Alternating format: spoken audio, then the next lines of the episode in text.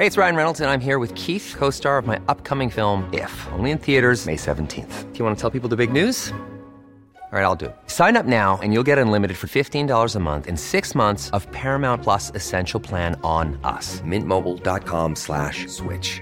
Upfront payment of $45 equivalent to $15 per month. Unlimited over 40 gigabytes per month. Face lower speeds. Videos at 480p. Active Mint customers by 531.24 get six months of Paramount Plus Essential Plan. Auto renews after six months. Offer ends May 31st, 2024. Separate Paramount Plus registration required. Terms and conditions apply if rated PG. Dixo Exile. Network.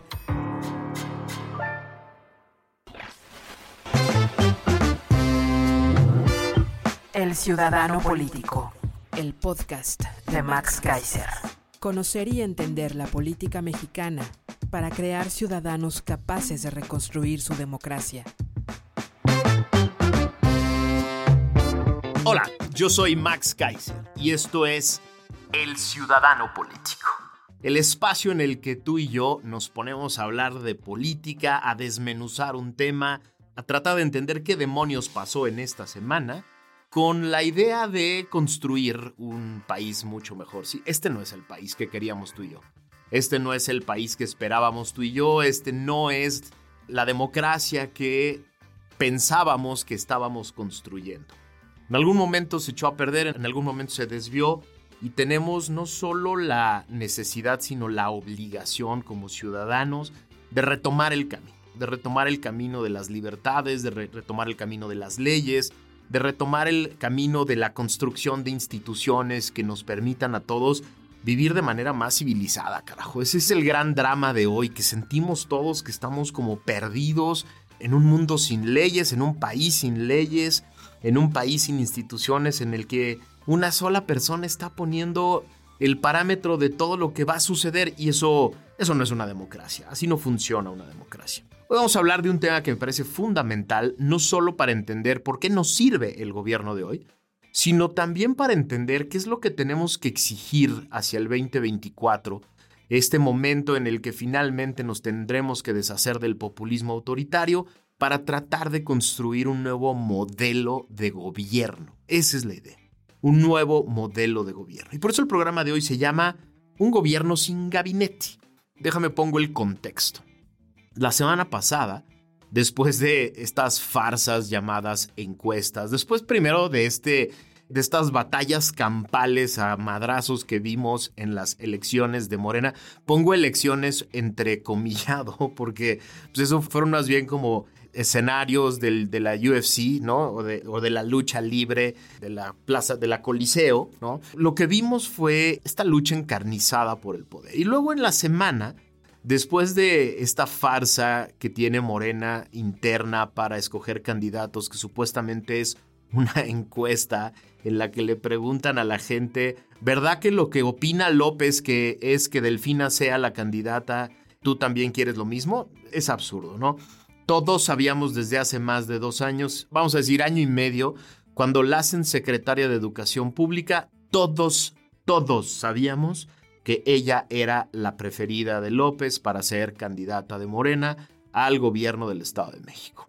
Pero ese no es el tema de hoy, ese es solo el contexto. ¿Cuál es el tema de hoy?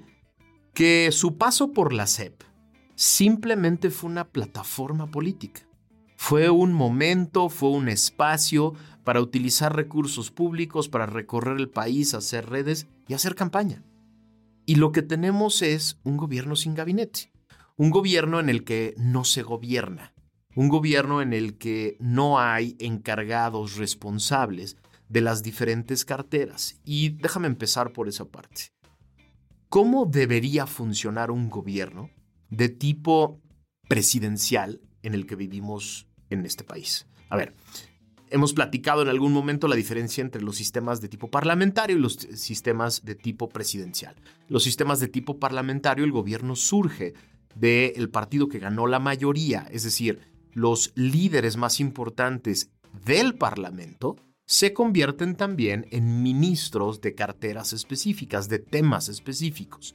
Y por lo tanto tienen que ser votados, tienen que ganar su distrito para poder llegar al Parlamento y ahí el primer ministro les asigne una cartera, les asigne un ministerio para que ellos dirijan la educación, el trabajo, la economía, la defensa, la seguridad, etc. Y por lo tanto, en los sistemas parlamentarios, los encargados de los diferentes ministerios tienen una legitimidad ganada en sí mismo. Es decir, ellos ya ganaron la votación de su distrito, ya tienen cierto liderazgo, tienen cierta experiencia en algún tema y solo a través de ese triunfo electoral pueden ocupar un ministerio específico. En Inglaterra, por ejemplo, los encargados de las diferentes áreas de gobierno en la punta, vamos a decir, en el liderazgo de una secretaría, de un ministerio, son personas que tienen una carrera propia, que ganaron legitimidad a través del voto y que forman parte del equipo central, del equipo más cercano del primer ministro. Y por eso esos gobiernos, digamos, tienen, por lo menos de entrada, una legitimidad ganada en las urnas. Los sistemas presidenciales, platicamos, la elección del presidente y la elección del Congreso son completamente independientes y no tienen absolutamente nada que ver las funciones de uno y de otro y no se combinan. Y por lo tanto, una de las características, son los rasgos más importantes de un sistema presidencial, es que el presidente que gana para un tiempo fijo y predeterminado, en México, en el caso de México son seis años, tiene por constitución la facultad de nombrar y de remover a la mayor parte de su gabinete. Nosotros ya no somos un sistema presidencial puro porque varios de los encargados de los ministerios, de las secretarías de Estado, como les conocemos nosotros, tienen que ser ratificados por el Senado. Por ejemplo, el secretario de Hacienda, el secretario de Relaciones Exteriores, el secretario de la Función Pública, los secretarios de la Defensa y la Marina. Es decir, algunos de los cargos tienen que pasar un segundo filtro pero el presidente los puede remover a todos de manera directa sin preguntarle a nadie. Y esto hace que nuestro sistema sea un sistema presidencial, es decir, el presidente en la elección propone una serie de temas, propone una serie, una agenda de lo que va a hacer en el gobierno y una vez que se da esta, el triunfo y se le otorga la posibilidad de formar un gobierno, él se encarga de escoger a las personas que van a llevar las diferentes secretarías. La idea en un gobierno, y ahorita digo la idea porque solo es una idea en este gobierno, la idea es que cada uno de los secretarios de Estado se encargue de un tema específico. En el caso de Delfina, ella era la encargada de toda la educación pública del país. Era la encargada de el contenido de la educación pública, de la calidad de la educación pública, de la capacitación de los maestros, de la infraestructura de la educación pública es la encargada de los materiales con los que se imparte educación pública. Y por lo tanto, la idea cuando tienes un gobierno con estas características y un gabinete con estas características es que pongas a una persona, sí, un político, sí, porque son cargos políticos, un político, pero con experiencia y capacidad, si no en el tema específico, por lo menos en el desarrollo de gobierno, en el ejercicio de gobierno.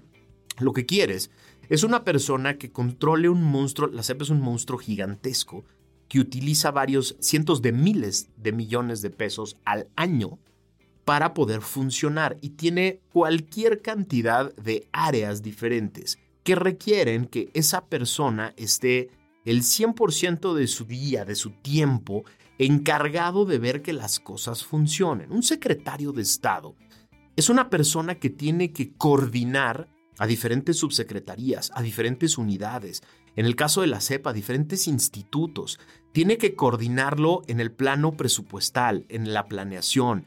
Tiene que coordinar a estas personas para que ejecuten las políticas públicas que están, digamos, contenidas en las leyes y reglamentos como parte de las funciones de esa secretaría, pero también tiene que hacerlo para cumplir con las metas y objetivos que el presidente se planteó al inicio de su sexenio. Lo que quieres en un gabinete es que estas personas sean responsables. Es una palabra que hace mucho, por lo menos en la política mexicana, perdió sentido. ¿Qué quiere decir responsables? Que respondan por, que respondan por lo que hacen, por lo que dicen y por lo que dejan de hacer. Son las personas que tienen que responder por el presupuesto que reciben, cómo lo gastan, qué logran, qué obtienen, cómo lo mejoran, cómo lo controlan, cómo lo vigilan, cómo ejercen las políticas públicas, los resultados que obtienen, la diferencia que hay entre el momento en el que iniciaron y el momento en el que están entregando una secretaría. Son responsables de todo eso. ¿Por qué es tan importante tener un buen gabinete, buenos secretarios? Porque el presidente de la República tiene las mismas 24 horas que tú y yo tenemos en el día. Y no tiene, no hay manera de que un presidente tenga la capacidad de estar pendiente de todo lo que está sucediendo todos los días en su gobierno. Cada Secretaría de Estado está todos los días tomando cientos de decisiones, cada una cientos de decisiones todos los días. Y por lo tanto, lo que tú quieres es que haya un secretario de Estado, subsecretarios, titulares de unidad y directores generales en una secretaría específica que tengan tres cosas, tres cosas que son, tres cosas por lo menos, que son básicas. Uno, experiencia en el tema. Absolutamente básico que tengan experiencia en el tema y que tengan la capacidad de tomar decisiones que nadie les va a decir, que no van a ser eh, conocidas por sus jefes y que van a generar consecuencias concretas y directas en personas, en los gobernados. Su experiencia es lo primero. Dos, capacidad.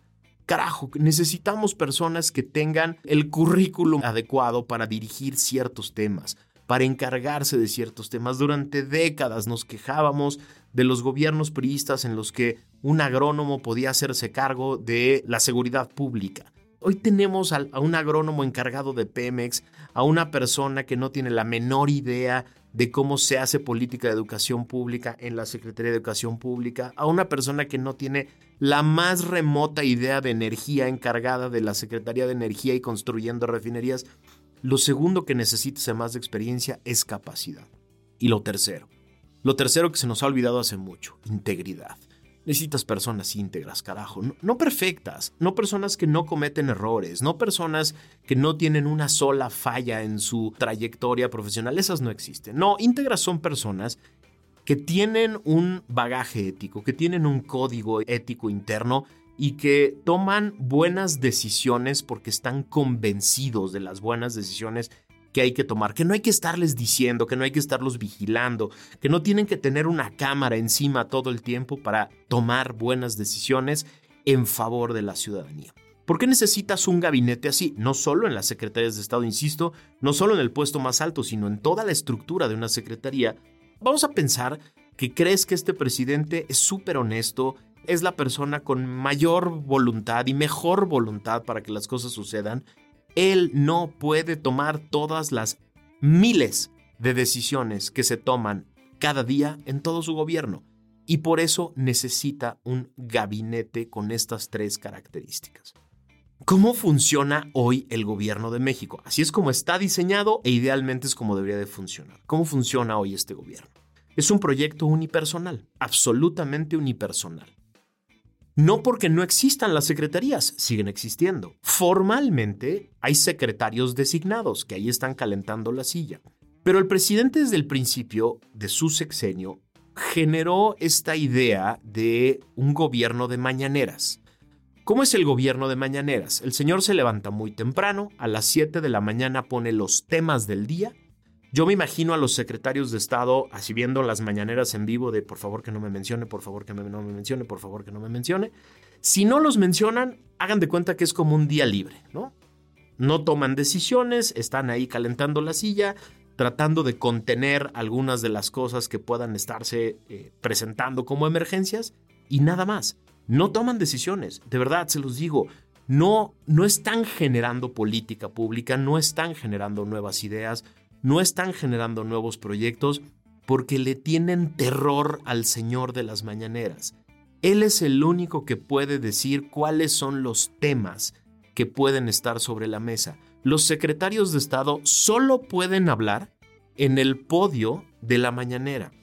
No pueden tomar entrevistas en ningún otro lado, no pueden hacer declaraciones en ningún otro evento, es el gobierno de uno. ¿Y qué quiere decir que sea el gobierno de uno para ti y para mí? Quiere decir que una secretaría como la Secretaría de Educación Pública, que todos los días debería de estar tomando decisiones complejísimas, complejísimas respecto a la educación de nuestros niños, no las está tomando porque no se atreven a tomar decisiones que el presidente no avale, no conozca, no palomee y no esté de acuerdo con ellas. No hay terror más grande hoy en este gobierno para un secretario, subsecretario, titular de unidad que hacer o decir algo que no le guste al presidente. Es brutal esto. Y entonces lo que tenemos no son secretarios de Estado, son gerentes.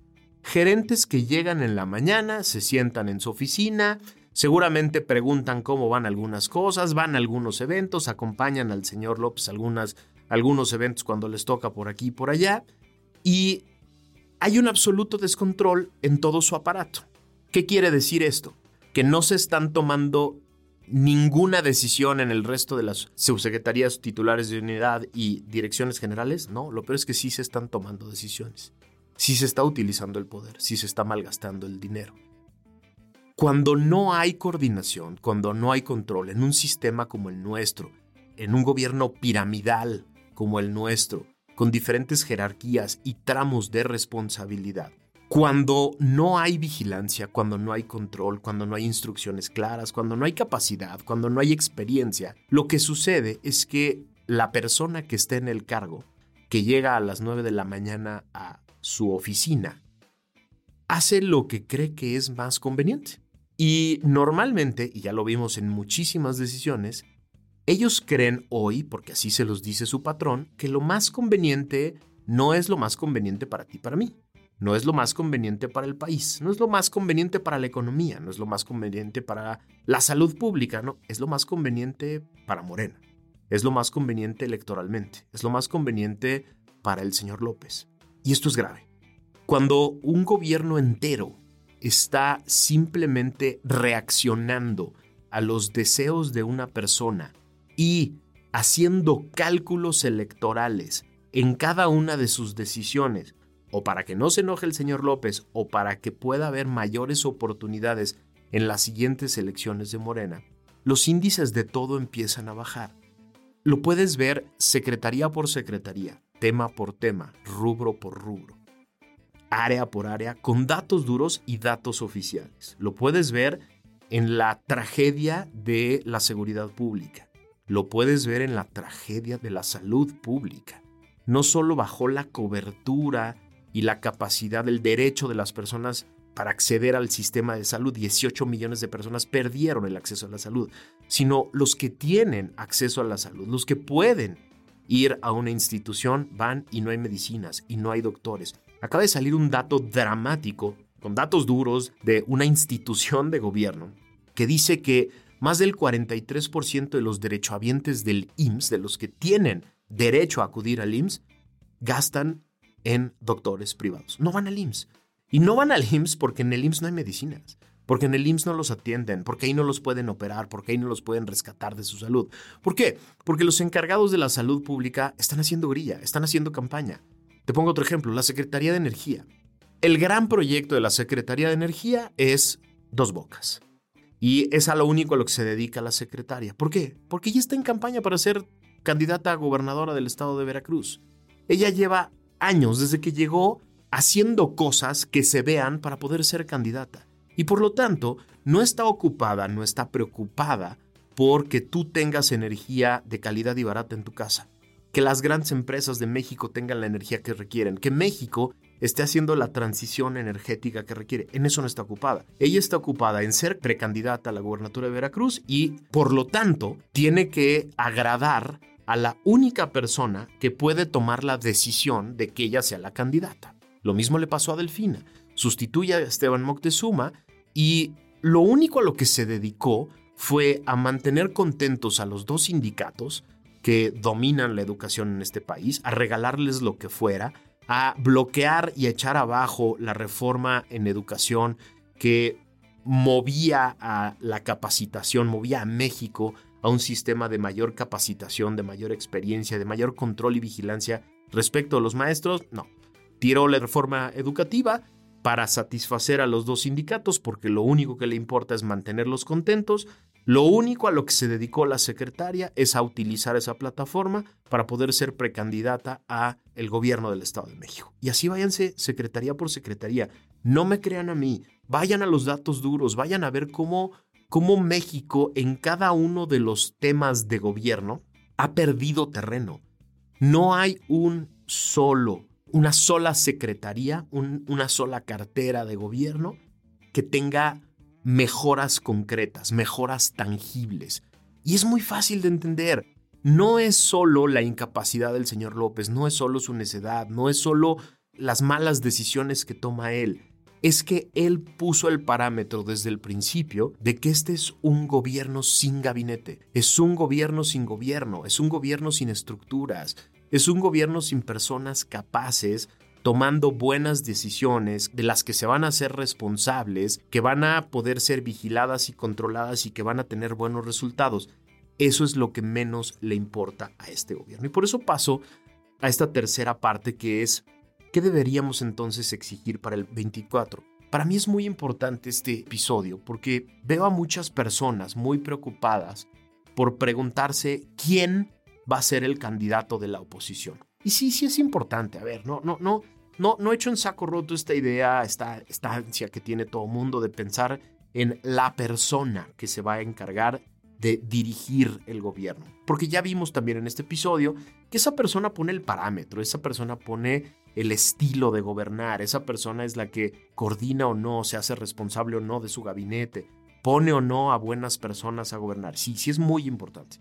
Pero creo que es mucho más importante hacia el 24 que empecemos a exigir un gobierno de muchos, un gobierno de equipo, un gobierno de capaces. Hay que regresar a la técnica y a la experiencia y a la integridad al centro de las discusiones de cómo se ejerce gobierno. Este gobierno no está fracasando en todo y no va a fracasar en todo solo porque el señor López sea un muy mal presidente, que lo es va a fracasar en los diferentes rubros porque él tomó la decisión de poner a gerentes sin experiencia, capacidad ni integridad en las carteras más importantes. Él tomó la decisión de hacer un gobierno sin gobierno, de hacer un gobierno de mañaneras, de hacer un gobierno de, pocas decisiones que él pueda controlar absolutamente. Él tomó la decisión, pero no es el único responsable, hay muchos responsables. Y a ver, esto es muy importante también tenerlo claro. Muchos de ellos van a querer fuero, ¿eh? Muchas de estas personas, muchos de estos miembros de los, del gabinete, secretarios y subsecretarios y titulares de unidad, que saben que cometieron gravísimos errores y también metieron la mano y cometieron actos de corrupción, van a querer fuero, van a querer ser candidatos a diputados y a senadores. Y por eso es muy importante que evaluemos al gobierno completo. Pero más allá de eso, lo que quiero llamarte a la reflexión es que hacia el 2024 exijamos que el proyecto por, al que le vamos a otorgar nuestra confianza, desde la elección, desde la campaña, nos digan con quién van a ser gobierno, cómo van a ser gobierno. Es decir, no podríamos haber pasado este, va a ser con datos duros, uno de los peores sexenios de gobierno de la historia, sin haber aprendido grandes lecciones. Y para mí esta es una de las más importantes. Para mí una de las más importantes lecciones es que los gobiernos de uno, los gobiernos de caudillos, los gobiernos de una sola persona, no sirven. Así López hubiera sido el genio más grande del mundo, con la mayor honestidad e integridad, solo no se puede. Porque el gobierno es monumentalmente grande y se toman miles de decisiones diarias. Y por eso, la gran lección para mí es que a partir de hoy empecemos a exigir que el nuevo proyecto de nación esté fundado en un gobierno de equipo, en un gobierno de muchos, de muchos responsables, de muchas personas con experiencia, capaces e íntegras que respondan por cada decisión que toman, que respondan por cada política pública que ejerzan, que respondan por cada peso que ejercen, que respondan por cada proyecto que pueden lograr o no. Hoy, es increíble ver cómo cada mes sabemos de el nuevo presupuesto del tren Maya, el nuevo presupuesto de Dos Bocas. El tren Maya nos lo ofrecieron en 150 mil millones de pesos y ya ahorita está presupuestado en más de 400 mil millones de pesos. Y no es un escándalo no va a quedar, no va a quedar como lo habían planteado, no va a funcionar como lo habían planteado. Es un desastre en términos de planeación y de construcción, es un desastre en términos de presupuestación y hay responsables concretos de eso, responsables concretos de haber hecho mal el plan, de haber hecho mal el trazo, de haber hecho mal el cálculo presupuestal. Hay responsables concretos. Y esos responsables concretos deberían de pagar consecuencias jurídicas. Y esos responsables concretos que echaron a perder un proyecto gigantesco, nos deben dejar esta gran lección de para que los proyectos salgan, para que las políticas públicas tengan buenos resultados, necesitan cabezas que tengan la capacidad de hacer las cosas que tienen que hacer sin esperar a la mañanera, sin esperar a que les den alguna instrucción en la mañanera. Esa para mí es la más grande lección que deberíamos de tomar en este gobierno. Esa para mí es la más importante pieza de aprendizaje que tendríamos que empezar a poner hacia adelante en positivo. Quiere decir que a partir de ya, no solo deberíamos de estar construyendo una agenda tema por tema de nuestras necesidades, de nuestros intereses, de nuestras formas de ver la educación pública, la salud pública, la seguridad pública, la infraestructura, no solo el qué, sino el quién. Si creo que la salud pública debe ser universal, debe ser para todos, debe generar derechos para todos, ¿quiénes serían las personas idóneas para encabezar esa, esa cartera? ¿Quiénes serían las personas más adecuadas para encargarse de una política de salud pública que nos dé acceso a la salud a todos? Esa debe ser la gran lección de este sexenio. Si queremos acabar con el drama de la inseguridad, ¿quiénes son las personas que deberían de rediseñar la política de seguridad pública y después implementarla? ¿Quiénes? El gobierno no funciona solo, no funciona en el vacío, funciona a través de personas y no funciona cuando una persona cree que puede controlarlo todo, decidirlo todo y por lo tanto echarlo a perder todo. Espero que este episodio te haya hecho reflexionar y me ayudes a estar cada vez más pendiente de no solo el señor que encabeza el gobierno, sino de todos los inútiles que están de gerentes en las secretarías. Es muy importante para que no les volvamos a dar la oportunidad en los otros cargos que van a querer tener después, sin hacerse responsables de lo que echaron a perder, pero también es muy importante para que empezamos a aprender, tú y yo, a ver el gobierno como un aparato y no como una persona. Un aparato que nos debe dar resultados porque tú y yo lo pagamos. Tú y yo pagamos ese aparato completo y por lo tanto tú y yo tenemos derecho a exigirle a todo ese aparato responsabilidad de cada peso que gasta. Muchas gracias por haberme escuchado. Ayúdame a dejarme tus comentarios, tus críticas, lo que te gusta y lo que no te gusta de este podcast. A mí me sirve muchísimo. Ayúdame a compartirlo con más personas. Una de las responsabilidades que tenemos como ciudadanos políticos es que más y más personas se conviertan en eso. Que más y más ciudadanos de a pie se conviertan en ciudadanos políticos que están metidos en las grandes discusiones. Yo soy Max Kaiser. Esto es El Ciudadano Político nos escuchamos la semana Dixo Exile Network.